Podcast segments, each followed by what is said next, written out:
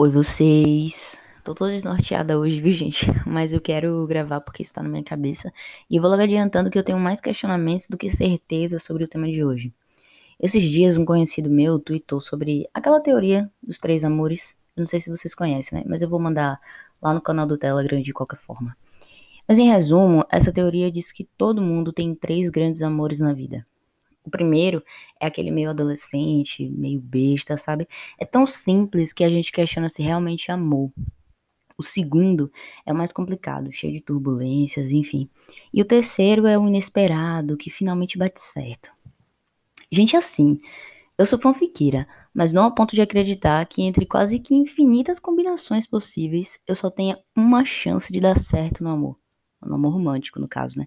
Porque o amor, o amor de fato, tá aqui o tempo todo. A gente aqui tem uma mania de diminuir os outros tipos e perseguir o romântico. Mas enfim, voltando, uh, essa teoria me lembra aquela história de amor da vida e amor para a vida.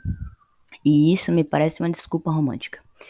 Um jeito de reconfortar a si mesmo por não ter conseguido alcançar a perfeita e, consequentemente, inalcançável infinidade.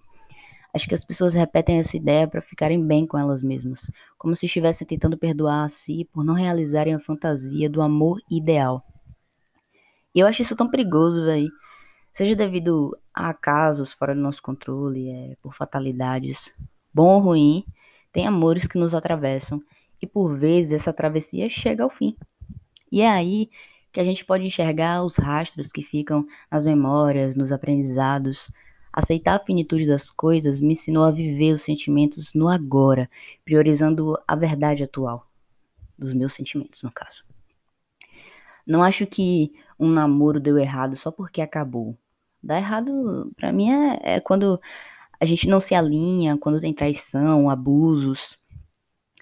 Não sei quem foi que me disse, ou se foi um amigo, enfim, ou até o mesmo castelando numa mesa de bar eu sei que tem uma frase que eu penso direto, que é assim: o amor nunca foi ponte pré-moldada, é o ato que a atravessa. É preciso ter disposição para encaminhar afetos sinceros até o outro lado da ponte. E ainda terão as vezes que as relações não serão o ato que atravessa, nem sequer serão a ponte ou o caminho, e tampouco o destino. Amar é gostoso.